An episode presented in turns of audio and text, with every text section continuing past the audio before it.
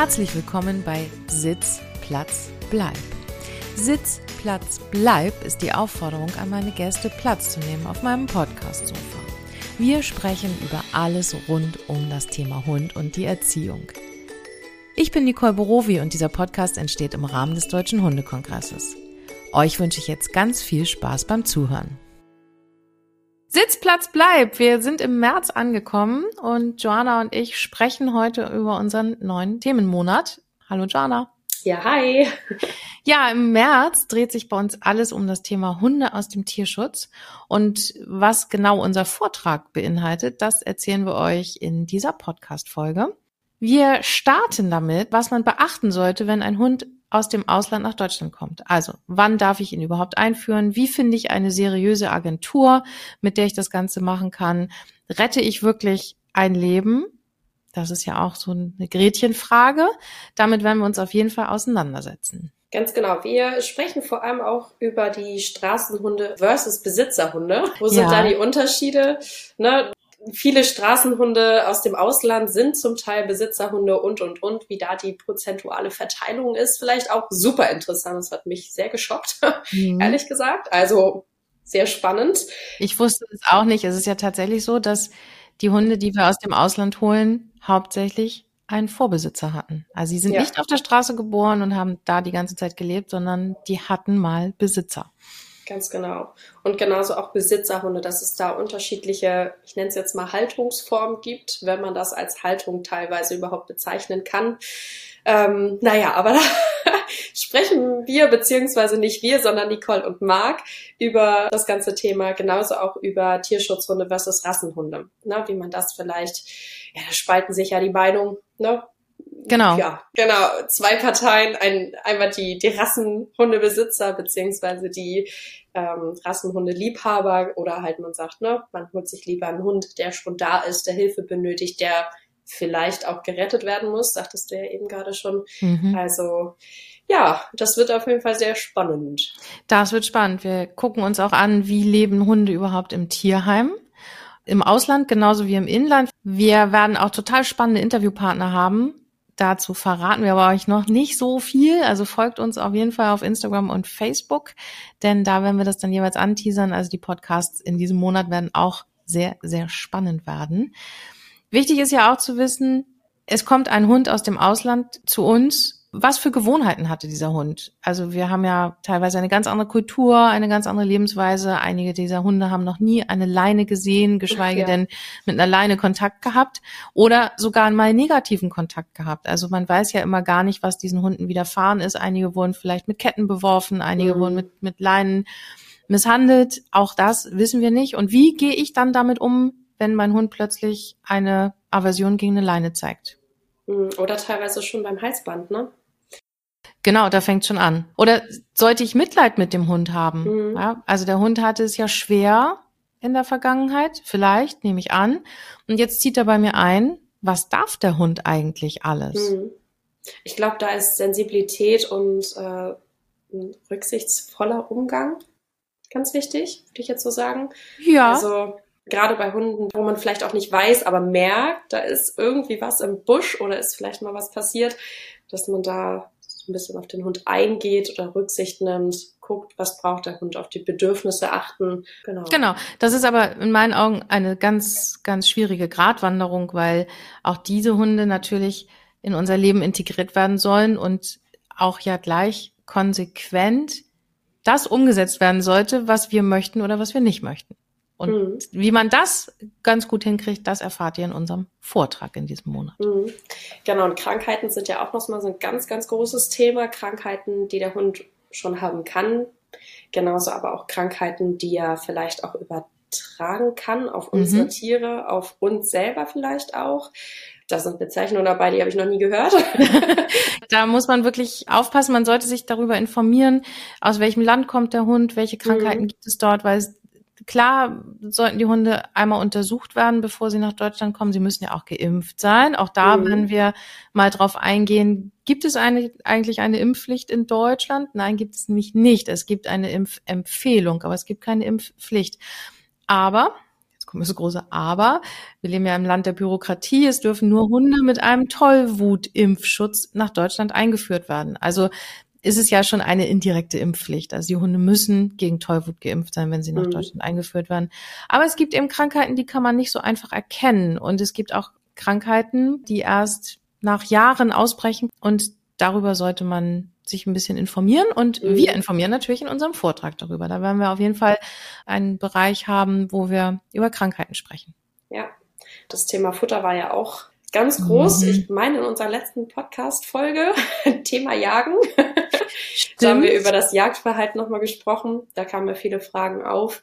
Und da hatten wir, glaube ich, auch schon angeteasert. Straßenhunde, ne, das äh, Jagen sichert das Überleben und, und, und. Aber allgemein die Futtergewohnheiten, wie fütter ich den Hund jetzt und, und, und. Da kannst du vielleicht noch was zu sagen. Ja, Futter ist nicht mein Spezialthema. Das wissen, glaube ich, auch schon alle. Und ich finde es auch unglaublich schwierig, weil es so eine Ideologie ist. Wie fütter ich meinen Hund? Also meine Hunde bekommen Trockenfutter.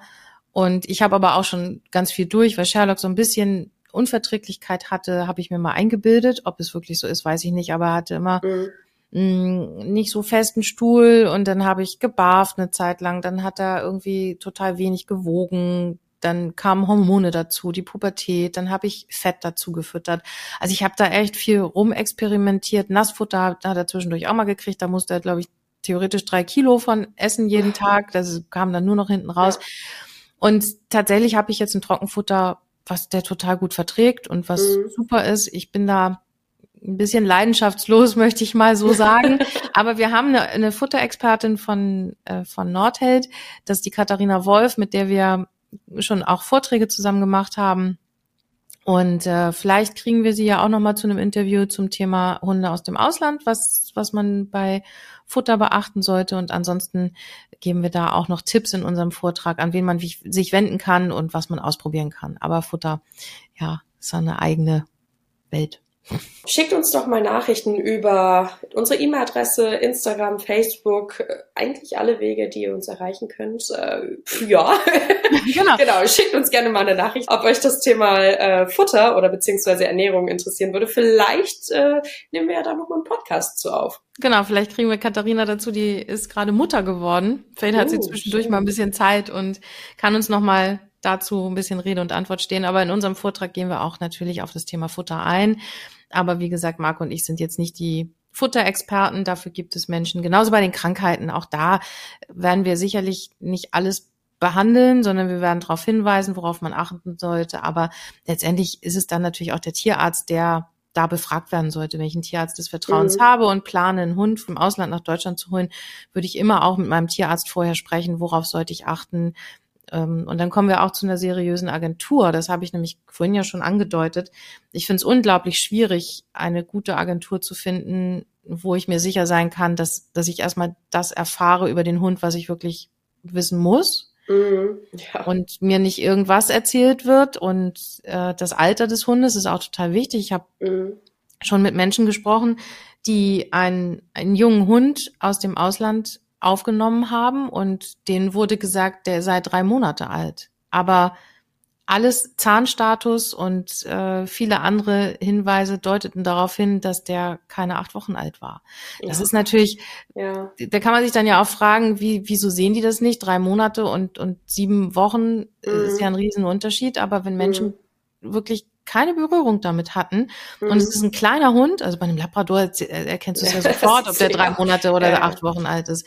Aber äh, bei so einer Mischlingsrasse und dann wird dir gesagt, ja, ist eine Mischung aus, aus Dackel und keine Ahnung, mhm. irgendeinem anderen Terrier, mhm. dann erkennt man das vielleicht tatsächlich auch nicht. Ja. Und das ist natürlich brandgefährlich, weil dann, ne? genau und weil die jungen Hunde, also das, das darauf gehen wir natürlich auch mal noch mal ein im Vortrag, wann darf ich den Hund aus dem Tierschutz denn eigentlich ja. nach Deutschland holen? Ja, also ich sagte ja vorhin, Tollwutimpfschutz ist total wichtig und den vollen Tollwutimpfschutz haben die Hunde tatsächlich erst mit 15 Wochen. Das mhm. sollte man wissen. Und was ja. braucht er? Ein, ein EU-Heimtierausweis und so weiter. Also da gibt es viel, viel, viel zu wissen, bevor man sich einen Hund aus dem Tierschutz holt. Und wenn ihr auch dazu Fragen habt, Hunde aus dem Tierschutz, schickt uns mal eine Nachricht. Mhm. Sehr dann gerne. werden wir die beantworten. also es ist ein, ein wahnsinnig großes Feld. Es gibt da viel zu besprechen. Äh, viele von, von euch haben ja auch tatsächlich Hunde aus dem Tierschutz, egal ob aus dem Inland, aus dem Tierheim oder aus dem Ausland. Und ja, vielleicht mögt ihr uns da auch mal schreiben, wie das so gelaufen ist. Erzählt uns mal eure Geschichte. Ihr könnt uns auch eine WhatsApp schreiben oder eine Sprachnachricht schicken und uns eure Geschichte mal erzählen. Vielleicht kriegen wir da ja auch eine Podcast-Folge zusammen, wo wir dann eure Geschichte nochmal ja, erzählen. die wir teilen können, ne? Genau. Ja. Ein weiteres Thema wird sein, wie gehe ich mit Ängsten um? Viele Hunde aus dem Tierschutz sind ja gar nicht in der Umgebung groß geworden, die wir so haben. Straßenverkehr, Lärm, viele Menschen, Einkaufsstraßen und so weiter, das kennen die gar nicht. Und wie gehe ich damit um, wenn plötzlich der Mann mit dem Hut im Dunkeln, im Regen auf mich zukommt und mein Hund hat Angst? Mhm. Ja, dann kommen wir auch schon zum Ende unserer heutigen Podcast-Folge. Heute ging es wirklich nur darum, euch einen Überblick über unseren Themenmonat zu geben. Weitere Infos folgen. Der Monat hat ja noch 30 weitere Tage. Insofern lasst euch überraschen. Es wird viele Beiträge geben. Es wird viele Stories geben.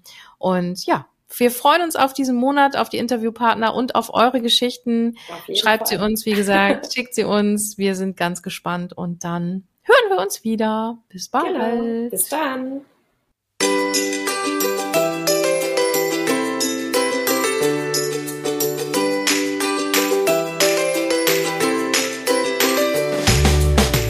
Ich hoffe, dass dir auch diese Folge von Sitz, Platz, Bleib gefallen hat.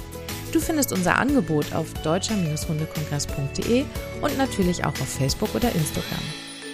Bis zum nächsten Mal wünsche ich dir eine wundervolle Zeit mit deinen Vierbeinern.